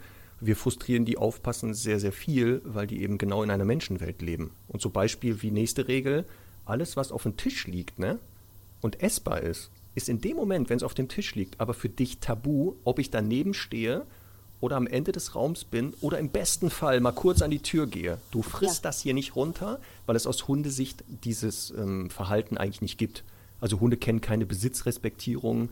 Wenn man das weg, also wenn Herr Doktor hier einen fleischigen Knochen hat, der kaut den halb ab, lässt den liegen, geht aus dem Raum, da ist Charlie sofort da und frisst den und sagt nicht, ach nee, das ist ja der Knochen von Herrn Doktor, da darf ich ja nicht dran. Also hast du kein Interesse mehr, war es das. Und diese Regel, wie gesagt, müssen Hunde lernen, dass wenn wir den Raum verlassen, kurzzeitig aufpassen. Also es gibt Hunde, habe ich kennengelernt, da kannst du einen komplett gedeckten Tisch, eine Stunde kannst du spazieren gehen und der Hund hat das nicht gefressen. Für mich ein gestörter Hund ist das. Ja, ich kann das auch nicht nachvollziehen. Aber ne, wie gesagt, und solche Regeln müssen die lernen, also mit Frust auch umzugehen. Ähm, und das muss man denen auch deswegen, was du sagst, manchmal auch, obwohl er es richtig macht und gefragt hat, sagen, jetzt aber nicht. Also ich möchte gleich nochmal aufs Thema eben Entscheidungen treffen zurückkommen, aber ich finde tatsächlich das auch so wichtig, weil das ein, ein Fehler ist, den ja, ich glaube, jeder macht am Anfang ähm, zu wenig zu trainieren, dass es Langeweile gibt. Also wir trainieren ja, wenn im besten Falle auch immer Sitzplatz, Fußbleib, hier ähm, gehen spazieren, beschäftigen die Hunde. Und egal ob Welpe oder erwachsener Hund, niemand denkt dran, sich einfach mal 20 Minuten mit einem Hund in eine Fußgängerzone zu stellen oder vor eine Hundewiese oder ähm, am Parkplatz zu warten, bevor es mit dem Spaziergang losgeht. Und das finde ich eine der wichtigsten Eigenschaften oder Wesenszüge, die Hunde eben haben sollten, dass sie auch mal ein bisschen cool sein können. Genau, und das ist ja genau, was die theoretisch können das ja viele Hunde schon, also auch mit Langeweile umgehen und sich dann selber beschäftigen oder auch entspannen. Ähm, aber ich würde das auch genau sehr schnell, sobald ich einen Hund übernehme, klar machen, hier ist nicht immer Party. Ähm, Gerade zu Hause, also zu Hause ist für mich eher so, da können die Hunde entspannen. Das heißt nicht, dass man die da beschäftigen kann, aber ich neige immer eher bei den eigenen Hunden dazu, dass zu Hause eher Ruhe ist. Also mhm. da nicht dynamische Sachen machen und viel Training zu Hause, sondern zu Hause ist Ruhe. Draußen können wir eher Action machen und sowas, sodass die Hunde ja auch ganz schnell, wenn wir reinkommen, verstehen, okay, hier passiert ja eh nichts, können wir uns ja auch hinlegen. Ne? Ähm, aber da muss man auch wieder gucken, was man selber für ein Typ ist. Und ich bin eher so sehr bedürfnislos und suche mir natürlich dann die Hunde dementsprechend aus, die auch nicht so clever sind. Das ist auch so wichtig. Das, das finde ich auch immer wichtig. Auch wenn es jeder sehr gerne erzählt, dass er sehr intelligent ist. Ne? Also das ist immer der so, Hund oder der Mensch? Na, der Hund. Der Hund, also jeder immer, ähm, im, im Training höre ich das ganz oft, der ist ja so schlau. Ne? Und dann ist man stolz drauf und ich sage immer, das tut mir aber leid. Ja, zum Glück gibt es ja wirklich so richtig intelligente Hunde, ist wenige, wie bei Menschen. Ne? Also es gibt immer so ein paar, die sind sehr, sehr clever. Dann gibt es einen großen Bereich, der ist durchschnittlich clever und einen kleinen Randbereich, der ist jetzt nicht so ganz clever. Ähm, und wenn man jetzt Anfänger ist, also wirklich noch nie einen Hund hatte, würde ich immer dazu neigen, eher aus dem aus der Mitte einzunehmen oder aus dem unteren Drittel, was Intelligenz betrifft, oder was auch immer, wie man das bezeichnet, dann ist das am Anfang ein bisschen leichter im Zusammenleben. Die lernen ein bisschen anders, aber sind, weil sie eben nicht so kreativ sind, nicht so schnell darin, Lücken zu erkennen ähm, und auszuprobieren so viel. Genau, das ist ja immer die Frage, was ist Intelligenz denn eigentlich? Weil wir Menschen verwechseln ja oft Kooperationsbereitschaft mit Intelligenz. Ne? Und nur weil der Hund jetzt dem Ball nicht nachläuft, heißt ja überhaupt nicht, dass er dumm ist, äh, sondern im Gegenteil, dass er halt einfach nicht so Lust auf, auf Kooperation und, und Zusammenarbeit hat. Ähm, das ist ja aber nicht zwingend eben ein Zeichen für mangelnde Intelligenz. Nee, auch für die Hundeerziehung ähm, ist es uninteressant, wie intelligent, was auch immer das ist, ein Hund ist, ähm, weil die nochmal die Sachen, die man mit seinem Hund erklären sollte, dafür muss man jetzt nicht Einstein sein. Also weder der Mensch noch der Hund. Ähm, wie gesagt, da geht es ja nicht um viele Sachen. Ähm, und das wäre ja auch fatal, wenn man jetzt einen Hund hätte, der nicht so ganz clever ist, ähm, den man nicht mehr erziehen kann. Genau, voll. Aber lass uns noch mal ganz kurz, weil es mir so wichtig ist, über das Thema Entscheidungen treffen sprechen. Ähm, ich nutze da, ich weiß nicht, ob du das auch machst, gerne so eine Analogie mit der Strichliste. Kennst du das? Ja, ja, genau, die dann am, am Kühlschrank oder so aufgehängt wird, zwei Spalten, Hund und Mensch. Genau. Und ähm, es geht ja, also so ein bisschen erkläre ich das halt immer so, dass man sich vorstellen muss, der Hund hat so einen so Stift und, und Block vor sich und macht eine Tabelle, eine Strichliste, wo jedes Familien- oder Rudelmitglied eine Spalte hat. Und er notiert in diesen Spalten immer, wenn jemand eine auch sehr kleine Entscheidung getroffen hat mit einem Strich. Und Entscheidungen sind für Hunde zum Beispiel sowas wie, ich sitze auf der Couch, der Hund kommt her, legt den Kopf auf den Schoß und er wird natürlich von mir gekrault und kriegt Aufmerksamkeit. Im blödesten Fall sind das schon zwei Striche für den Hund, weil er erstens eben gelernt hat, okay, der Mensch hat mich angeschaut, der hat reagiert und hat mich auch noch gestreichelt on top. Dann gehen die spazieren, der zieht zum Hydranten, ähm, bleibt dort stehen, markiert, zieht zum nächsten Hydranten, bleibt dort stehen, markiert, geht wieder zum nächsten Baum, bleibt dort stehen, markiert und so weiter. Und da hat der Hund natürlich auch wieder ganz viele Entscheidungen äh, in kürzester Zeit getroffen, also Striche gesammelt, weil er eben entschieden hat, wir gehen dorthin, ich markiere dort, wir bleiben so lange stehen, bis ich weitergehe, dann gehen wir weiter zum nächsten und so weiter. Und sammelten eben dadurch, kann man sich vorstellen, über den Tag hinweg sehr, sehr viele Entscheidungen. Dann holt er sich zu Hause noch ein Spielzeug, macht eine Spielaufforderung dem Menschen gegenüber, der wirft fünfmal, dann hat der Hund entschieden, okay, jetzt ist fertig, jetzt kaue ich auf den Ball einfach rum, also hat das Spiel auch beendet. Also ganz, ganz viele kleine Striche gesammelt. Und das Problem ist dann am Ende des Tages macht er so einen Strich drunter und zählt zusammen. Und im blödesten Fall hat er dann 398 zu 4 gegenüber der, gesa der gesamten Familie, weil er eben äh, verhältnismäßig so viel entschieden hat. Und das ist jetzt der Punkt auch nochmal zum Thema äh, Vertrauen und Sicherheit geben. Natürlich wirkt das erstmal für den Hund, wie wenn ihm das jetzt, also wenn er viele Freiheiten hat und ihn, er ein schönes Leben hat. Aber es gibt ja einfach im Alltag viele Situationen, wo er eben nicht wirklich selber entscheiden kann. Also wo jetzt ein unangelernter Hund auf ihn zukommt oder wo er sich halt unsicher fühlt, weil jetzt ein Mensch irgendwie komisch für ihn wirkt und so weiter. Und da ist es natürlich unglaublich wichtig, dass er einen Fels in der Brandung hat, auf den er sich verlassen kann und kein Fähnchen im Wind. Und deswegen ist es eben ganz wichtig, diese Entscheidungen umzudrehen und zu sagen, ja, es geht nicht darum, dass der Hund jetzt null Striche hat, aber dass der Großteil der Entscheidungen eben beim Menschen liegt, ähm, damit er eben lernt, ich kann hier nicht manipulieren und einfach frei entscheiden, weil es gibt leider, wie du schon gesagt hast, in der Gesellschaft ganz viele Regeln und Grenzen, auch für Hunde. Also wir fangen an bei angeleint sein und nicht jagen gehen dürfen und nicht alles markieren dürfen und so weiter. Das sind ja natürliche Verhaltensweisen für Hunde aber halt einfach nicht möglich bei uns in der Gesellschaft. Und deswegen ist es so wichtig, dass wir da eine klare Struktur für die Hunde schaffen. Genau, und das ist ja, wenn die Menschen einmal verstanden haben, genau, dass es darum geht, wer am Ende des Tages Entscheidungen getroffen hat, wer wen erfolgreicher manipuliert hat, dass das oft auch die Antwort ist, warum der Hund draußen komischerweise nicht funktioniert. Also wenn genau der Hund drinnen gelernt hat, da muss ich nur einmal so gucken, dann springen die ja auf, dann gehe ich depressiv zum Futternapf, dann füllen die den. Wenn ich Langeweile habe, hole ich ein Spielzeug. Wenn ich raus muss, dann stehe ich vor der Tür, kratze da, dann will ich raus. Dass der Hund, der gleiche Hund, der sagt, ja Moment mal, ich treffe die Entscheidung, am draußen, wenn ich dann die Entscheidung treffe, komm her oder bleib, sagt, ja Moment mal, das haben wir aber so nicht vereinbart. Guck auf die trifft, Liste. Genau, guck mal, wie viele Entscheidungen du hier triffst und welche ich. Ähm, und das muss man sich dann einmal, manchmal auch was ähm, sehr, sehr bildlich mal klar machen, dass man wirklich, wirklich eine Strichliste führt und mal schaut, wie viele Entscheidungen treffe ich. Was du gesagt hast, ganz zentral. Es geht nicht um die Menge manchmal, es geht auch darum, welche wichtigen Entscheidungen. Weil für viele Hunde sind Entscheidungen, die wir treffen, völlig uninteressant. Das interessiert die nicht, weil es aus Hundesicht Quatsch ist oder für diesen Hund. Also Beispiel Futter. Charlie, der Shepherd, mit dem ich hier zusammenlebe, ist, was Futter betrifft, eher ein ganz normaler Hund und sagt, teilen finde ich doof und wird auch nervös, wenn er was hat und Herr Doktor nähert sich. Herr Doktor ist etwas toleranter. Das heißt also, diese Entscheidung, wenn es um Futter geht, da ist Dr. R bereit zu sagen, ja gut, komm, wenn es um Futter geht, wir sterben hier nicht, also wir leiden hier keine Futternot, da kann ich auch mal dich die Entscheidung treffen lassen. Ähm, bei anderen Sachen aber sagt er, ist es eben nicht möglich. Und das ist auch dieses, ne, welche Entscheidung ich treffe, das, äh, die sollte ich dann aber konsequent durchziehen. Voll. Und sag mal, du hast es ja angesprochen, Thema Liegestelle ist ja bei uns immer auch ganz zentral. Warum ist das denn wichtig für die Beziehung? Ähm, wie gesagt, weil ich ja über die Liegestelle viele Sachen, die für den Hund vielleicht stressig sind oder wo er überfordert ist, schon mal im Vorrein klären kann. Also äh, nicht nur zu sagen, ich entscheide, wo du liegst, sondern auch wann du da liegst und wie lange du da liegst, damit der Hund nicht theoretisch ausprobieren muss, äh, was darf ich jetzt hier machen. Also Beispiel Besuch, ähm, Hund würde ich sehr schnell beibringen, auch wenn der kein Problem mit Menschen hat. Also wirklich so der klassische Labrador Retriever ist, der sagt, alle sind super und ich finde die klasse.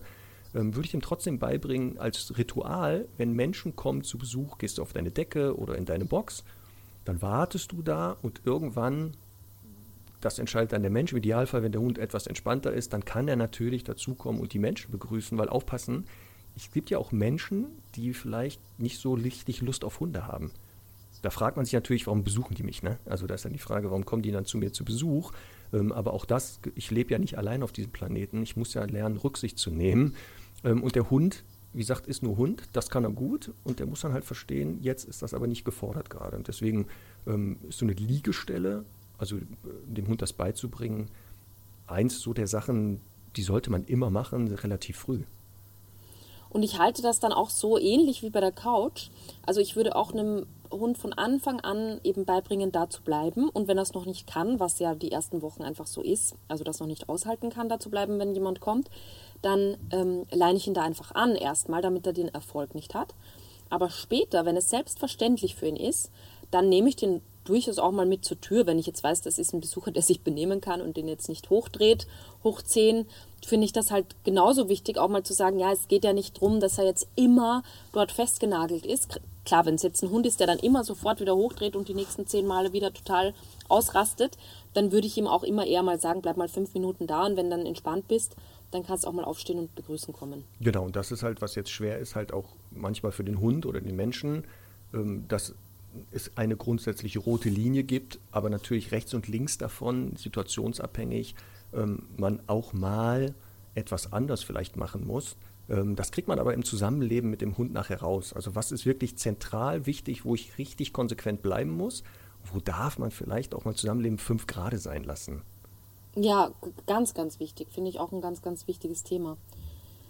Sag mal, Marc, wir haben ja tolle Kategorien hier für diesen Podcast entwickelt. Ja. Ich finde, es ist Zeit für die Top 3. Was meinst du? Ja, das finde ich gut. Ich habe mich auch fleißig vorbereitet. Sehr gut. Dann lass uns doch anfangen mit den Top 3 der größten Fehler der Vermenschlichung. Conny und Marks Top 3. Willst du mal mit deinem Platz 3 beginnen? Genau, ich fange mal mit Platz 3 an. Äh, Hunde, die bellen, beißen nicht. Ist immer wieder gerne genommen. Gibt es ja auch diesen Spruch. Ähm, und ja klar, in dem Moment, wo die Hunde bellen, beißen die nicht, können die ja nicht, weil die ja dann den Mund auf und zu machen. Ähm, das heißt aber nicht, dass ein Hund, der bellt, danach nicht beißt. Aufpassen. Ähm, bellen ist Teil der hundlichen Kommunikation, das hat verschiedene Ursachen. aber auch im aggressiven Bereich gibt es dann Bellen manchmal, wo danach auch ein Beißen folgen kann. Deswegen, also Hunde, die bellen, beißen nicht, stimmt nicht so ganz. Also ne, da wäre ich mal sehr vorsichtig. Das ist so mein Platz 3. Ja, welcher Mensch hat das eigentlich erfunden, ist die Frage, ne? Also ich denke, ähm, es ist halt, glaube ich, deswegen, weil es halt viele wachsame Hunde gibt, die jetzt nicht zwingend verteidigungsbereit sind und eben erstmal Palaver machen. Aber wie du sagst, es ist halt leider echt nicht die, die, die Entschuldigung oder die, die Absolution, dass man da jetzt nicht weitergehen darf, zum Beispiel. Mein Platz 3 der Top-Vermenschlichungs, äh, Top 3 genau. der Vermenschlichung. Was hast du auf Platz 3? Äh, ich habe ich hab auf Platz 3 das Thema Leckerlis. Leckerlis? Ja. Ich finde das Thema ähm, nämlich manchmal so absurd, weil, ähm, also erstmal, das kann ja jeder halten, wie er möchte. Ich nutze halt Trockenfutter auch als Leckerli und ich habe auch eine nicht besonders verfressene Hündin. Ähm, wenn die das aber nicht annimmt, dann hat die einfach keinen Hunger, so halte ich das. Aber ich finde halt ähm, sehr, sehr pikant, im wahrsten Sinne des Wortes, was es da für Geschmacksvariationen gibt. Also von Spinat, Schafkäse, ähm, hier Leberwurst, krokant und so weiter. Und, und ich denke oft, der Hund ist eigentlich am glücklichsten, wenn er den, den Abfall zerpflücken darf. Und ist ja letztlich auch, auch wieder zum Hund geworden, weil der Wolf oder der, die zahmen Wölfe hat sich ja irgendwann dann die DNA verändert, weil die Exkremente und Abfälle des Menschen gefressen haben. Ne? Und dieses, dass ich das jetzt selber backen muss mit irgendwelchen ähm, Spezialrezepten und, und eigenen Backutensilien oder eben auch teuer kaufe, finde ich wirklich, wirklich sehr, sehr lustig, wenn man drüber nachdenkt. Aber ist ja auch sowas, gehört zur Kategorie, halt, wenn es den Menschen freut, ist es schön ähm, der Hund letztlich, dem Hund ist es egal. Also es schadet ihm auch nicht. Wollte ich gerade sagen. Also ich glaube, viele Hunde sagen jetzt, ne, ne, die Conny hat ja gar keine Ahnung. Natürlich, lass die backen und lass die da den teuersten Käse holen und die beste Fleischstücke mir kredenzen. Ähm, Und viele wollen das ja auch und leider verwechseln die genau, also dann mag der mich auch viel mehr. Wenn ich dem besseres Futter gebe, dann hat er mich viel, viel lieber als den Mann, der gibt dir nur das dröge Trockenfutter, ne? So ist es. Aber jetzt muss man dazu sagen, natürlich ist Hochwertigkeit bei Futter, also generell bei Ernährung natürlich wichtig, keine Frage. Aber das bedeutet auch nicht, dass man eben, wie wir finde, also für meinen Geschmack, auch mal zwischendurch quasi im übertragenen Sinne zur Schokolade greifen kann für eine besonders tolle Leistung. Ne? Also ich habe letztens zum Beispiel so Schälchen mit Katzenfutter verwendet als Belohnung für den Rückruf. Wollte ich gerade sagen, gut, dass du jetzt noch gesagt hast, für den Rückruf, weil ich kurz überlegt habe, du hast erst von Schokolade gesprochen. Wann, in welchen Situationen du dir Katzenfutter als Belohnung gegönnt hast? Ja, das tatsächlich nicht, aber das hat auch damit zu tun, dass ich seit irgendwie 21 Jahren Vegetarierin bin. Ja, sehr gut. Natürlich, das hat nur damit zu tun, dass du kein Katzenfutter isst. Natürlich. Wenn du so wie ich ein Omnivore wärst, ein Allesfresser, dann ist Katzenfutter natürlich ein natürlicher Bestandteil meiner Nahrungskette. Ja, hör mal, wir haben, wir sind Hundetrainer, wir sind viel unterwegs, da braucht man praktische Jausen zwischendurch, ne? Ja, und weißt du, was auch spannend ist? Das ähm, habe ich als Hundetrainer auch gelernt, dass du anfängst, das Trockenfutter ne, zu probieren, wie das schmeckt. Also ja. ich, ich, das hast du auch schon immer. Komm, jetzt sei ehrlich, Vielleicht ja. als Vegetarier jetzt nicht spontan, aber ich habe schon viele Trockenbrocken selber probiert, weil ich wissen wollte, warum findet der Hund die blöd? Ja, also ich habe tatsächlich einmal bei dem äh, Futter, das ich füttere, ähm, bei der Nassfutterversion einmal kurz die Zunge dran gehalten. also Nassfutter zu probieren, das ist Hardcore. Also, da bist du mir schon einiges voraus. Ich habe die Zunge dran gehalten und es hat geschmeckt wie, ich weiß nicht, ob ihr das kennt in Deutschland, Leberknödelsuppe. Ja, die ist jetzt nicht so schlecht, komm. Ja, absolut. Also natürlich weniger gewürzt und so. Ja, ich finde, da ja. muss man auch wirklich authentisch sein und auch für seinen Hund glaubwürdig und so. Ja. Absolut. So, pass auf, Platz zwei der Top 3 von Conny und Marc. Hunde haben schlechtes Gewissen. Kennst du das? Ja. Hunden kommen und sagen, Herr Lindhorst, hier, ich lasse den alleine, der zerlegt die komplette Wohnung, da komme ich nach Hause und dann weiß der, dass der das nicht darf. Und dann stehst du da als Trainer und erklärst denen, ja, das scheint so zu sein, aber so richtig dem, was wir als Mensch bezeichnen mit schlechtes Gewissen, scheinen Hunde wohl nicht zu haben. Das ist wirklich toll und das stimmt. Ich gebe dir zu 1000 Prozent recht. Das wird tatsächlich oft so angenommen. Aber ich muss auch sagen, ich habe mich mit diesem Thema so viel beschäftigt, weil es ja auch wirklich Studien gibt, die ähm, zeigen, dass es das nicht gibt. Aber die Frage ist halt erstmal, finde ich, was ist Gewissen? Das wird jetzt genau. philosophisch. Genau. Aber und genau das ist nämlich das Problem, was wir als Gewissen bezeichnen, ob das wirklich für Hunde analog vorhanden ist. Aber die Studien kenne ich auch. Ich habe nochmal deswegen nachgelesen. Mhm. Und es ist total spannend. Man kann das mal selber ausprobieren. Also man braucht eine Hilfsperson also, nur übrigens. Ja. Und dann macht man nämlich Folgendes. Ne? Man äh, geht mit dem Hund in einen Raum, legt dort Futter in eine Schale, am besten abgezählt. Trockenfutter 10 Brocken und sagt dem Hund, man darf da nicht, der soll das nicht fressen.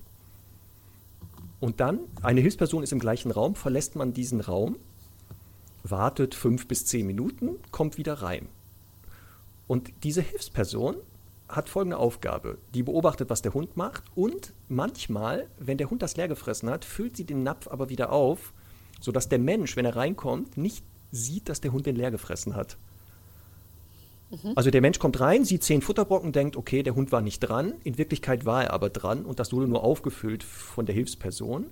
Und der Mensch soll jedes Mal aber beurteilen, wenn der Futternapf leer ist oder gefüllt. Hat der Hund das gefressen? Hat die Hilfsperson das aufgefüllt? Aufpassen, es gibt auch einen Durchgang. Der Hund frisst nicht das Futter, die Hilfsperson macht den Napf leer. Das ist sehr komplex im Aufbau, aber das ist natürlich sehr schlau von dir. Das ist eine gute Überlegung. Und dann, wie gesagt, da gibt es halt so Studien, die sind ja gemacht worden und die mhm. zeigen, dass der Hund eher aufgrund der Reaktion, wie der Mensch reinkommt, mhm. mit einem devoten Verhalten manchmal reagiert, weil der sieht, oh, oh, der ist schlecht drauf. Mhm. Sicherheitshalber fange ich den schon mal an zu beschwichtigen, mhm. weil dann ist der gleich wieder entspannter. Aber den Rückschluss, ich habe das Futter gefressen, sehr vage. Deswegen ist das so mit schlechtes Gewissen, man ist noch nicht ganz sicher. Ich würde mal sagen, vielleicht. Ich habe tatsächlich einmal erlebt, dass meine Hündin, äh, die hatte irgendwie Durchfall, hat in den Flur gemacht und ich war wirklich auf der Couch Fernsehschauern. Also ich habe wirklich keine Emotion gezeigt und die ist auf dem Rücken gekrochen mit angelegten Ohren auf einmal ins Wohnzimmer gekommen. Und ich habe gedacht, was ist jetzt passiert, um Gottes Willen? Also das heißt, die hatten Bewusstsein dafür, dass mit dem Reinmachen ist unangenehm und irgendwie verboten offensichtlich. Und ähm, ich habe die auch nie bestraft irgendwie, also ich habe die auch, auch schon stumm ran bekommen. Aber das war für mich schon so ein Zeichen für, es gibt quasi eine gewisse Moralvorstellung, den man, die man den Hunden beibringt, also was erlaubt ist und was nicht. Und wahrscheinlich auch eher sensible Hunde haben dann schon auch nochmal so, ob wir es jetzt Gewissen nennen wollen oder nicht, aber ein Bewusstsein für, was richtig und falsch und verboten ist. Ne? Genau, und deswegen, es gibt da diesen Fachbegriff, Frau Feddersen-Petersen, glaube ich, hat den geprägt, so moral-analoges Verhalten. Genau, dass die wohl ein Bewusstsein haben, es gibt hier Regeln, die wurden aufgebaut und die kann man brechen. Und das ist sehr spannend, wie gesagt, ähm, aber jetzt sozusagen wirklich ein echtes Gewissen, das ist eher für die Hunde von Nachteil, weil die Leute ja dann sehr schnell auch zu harten Maßnahmen greifen, weil sie ja, ja. sagen, er wusste aber, er wusste das ja. Ähm, und deswegen, ich sag mal vielleicht. Total. Mein Platz zwei ist, Achtung, spazieren ja. gehen. Ganz wichtig. Ja. Bin ich also, totaler Fan. Also ich gehe so gerne spazieren, stundenlang. Ist genau mein Ding. Ja, ich nicht. Ist mir zu langweilig. So Ironie off. Ja, also ähm, es ist tatsächlich so, äh, dass ich, dass ich an, anhand dieses ähm, Platz 2 einmal so ein bisschen diese Interessenskonflikte darstellen möchte. Denn Spazierengehen ist ja für Menschen eben etwas Seele baumeln lassen, frische Luft einatmen, die Natur genießen. Und im analog dazu, der Hund, der den ganzen Tag irgendwie mit dem Büro war oder zu Hause war oder irgendwie einfach im Wohnzimmer geschlafen hat, sagt, okay, jetzt let's go. It's Me-Time, Action. Ja, also jetzt geht es jetzt richtig los und hat eben kein Bedürfnis, einfach dahin zu schlendern, außer er ist wahrscheinlich sehr alt oder einfach sehr faul und, und gemütlich. Natürlich gibt es auch Hunde, die einfach mal zwischendurch schlendern. Aber im Großen und Ganzen ist eben der Spaziergang als solches für den Hund kein Spaziergang, sondern sollte tatsächlich immer eine Kombination aus ein bisschen Beschäftigung, ein bisschen Nasenarbeit, ein bisschen ähm, natürlich auch Freilauf und von mir aus auch andere Hunde treffen und so weiter beinhalten. Aber halt nicht so dieses, ich gehe mit dem fünf Runden um den Block und dann sind wir spazieren gegangen. Genau, und das ist auch eins der Irrtümer, die auch ähm, genauso sehe, dieses, wir müssen jetzt spazieren gehen und bei Hunden sieht man ganz viel, dass ähm, dieses sich bewegen auch immer dazu dient, Bedürfnisse zu befriedigen, also verschiedenste. Ähm, und dieses, was du sagst, genau so, ach, ich habe jetzt hier zwei Stunden gelegen, meine Akkus sind voll aufgeladen und jetzt gehen wir mal raus und lassen die Seele baumeln. Selten bis gar nicht bei Hunden. Also das heißt nicht, die schlendern auch rum. Also Günter Bloch, der hat ja diese Hunde da in Italien beobachtet, diese Pizzahunde. Und da gibt es auch Videoaufnahmen, wo die so locker gemütlich da rumlatschen, ähm, was wir als Spazieren vielleicht bezeichnen würden. Ähm, aber letztendlich haben die auch da ein Ziel hinter. Ähm, deswegen, was du sagst, ist, ich würde auch immer gucken, diese Spaziergänge auch zu nutzen, Stichwort Beziehung, ähm, gemeinsame Zeit zu verbringen, den Hund aber auch natürlich, wenn es erlaubt ist, rechtlich und er gut erzogen ist, auch mal Hund sein zu lassen. Also dann darf der auch mal da schnüffeln und dann darf der natürlich auch mal mit dem Hund Kontakt aufnehmen, wenn der sich halt an die Regeln hält. Ja, und es ist ja auch wichtig zu sagen, also die Form der Hundehaltung, die wir heute haben, ähm, früher sind Hunde für Aufgaben gezüchtet worden, für Jagdbegleiter, für ähm, Schafe hüten, aufpassen und so. Und die hatten halt immer Jobs.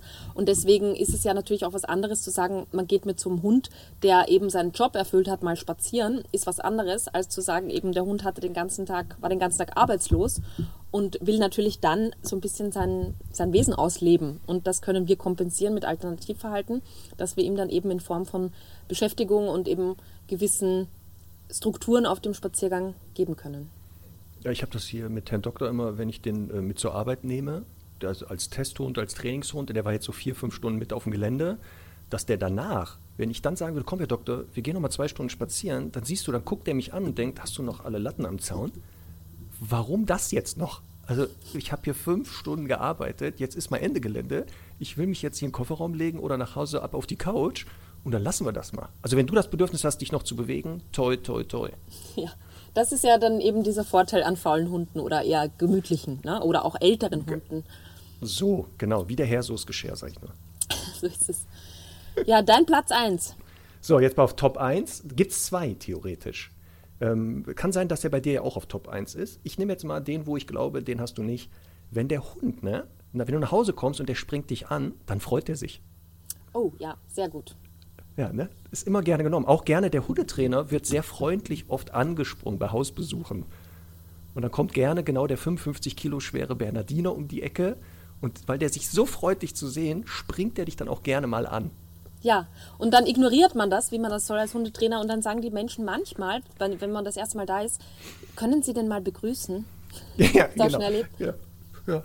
Und das Spannende ist, der gleiche Bernardiner, ne, gehst im Hundefreilauf, der sieht Hunde, läuft hin und springt die komischerweise zur Begrüßung nicht an.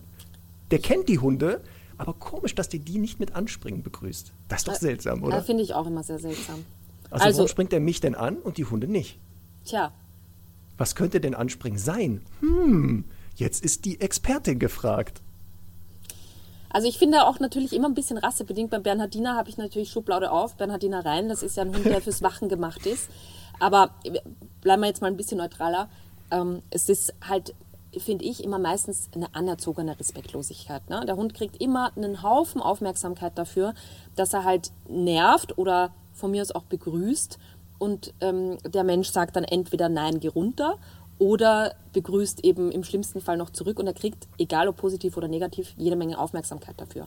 Dann gibt es natürlich Hunde, die sind etwas ernster und wollen auch erstmal mit dem Anspringen kontrollieren, stoppen, sagen erstmal hier Papiere, Führerschein, alles her und den Erstkontakt aufnehmen, weil die Menschen, weil sie auch viele Striche nicht auf ihrer Liste haben, auf ihrer Spalte, ähm, eben nicht dazu in der Lage sind, zu diesem Erstkontakt zu checken. Also glauben die Hunde, sie müssen das machen.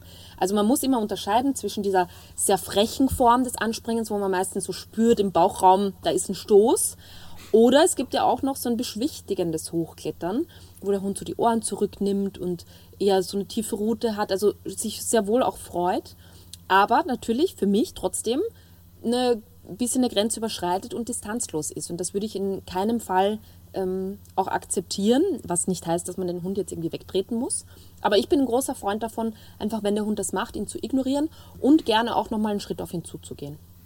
Also was du wichtig gesagt hast, ist das echte Anspringen, was wir meinen, genau nicht das Hochklettern. Ähm, der Unterschied, den erkennen wir bei, wie sieht der Hund davor aus und dabei. Also ich beschreibe mal das echte Anspringen, was Hunde auch unter Artgenossen zeigen und was nie nett ist. Nie. Punkt. Das hast du gesagt, das ist eine Respektlosigkeit. Also der Hund macht sich größer, als er ist, Brust raus, gerade Rücken, Rute über die Rückenlinie, der pumpt sich richtig auf, kommt steif auf einen zugerannt, nimmt Anlauf, springt ab und mit beiden Vorderpfoten rammt er einen wirklich. Das meine ich mit Anspringen. Und das zeigen Hunde nicht zur Begrüßung, denn das, was du sagst, dieses eher hochklettern, so sich devot verhalten, den Kopf seitlich, die Ohren nach hinten, am Gesicht lecken, das sehen wir eher bei Begrüßung. Und das Anspringen, hast du schon gesagt, das dient entweder dazu, dem anderen klar zu sagen, hier ist eine Grenze, stopp stehen, bleib, beweg dich kein Millimeter. Ähm, und wird natürlich beim Menschen dann auch aus den Gründen manchmal gezeigt. Also ist einfach auch Korrektur oder auch beeindruckend das Gegenüber. Und Menschen, wie gesagt, sehen das leider ja als Freude ähm, und fördern das wie verrückt. Und ähm, ich würde das auch, also wenn es ein Hund wirklich macht, gezielt seine Menschen anspringt oder Menschen anspringt, sehr schnell zum Thema machen und sagen, ähm, das muss der lernen zu lassen.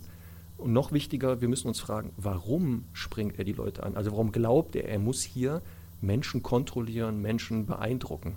Das ist ja, was eigentlich dahinter steht.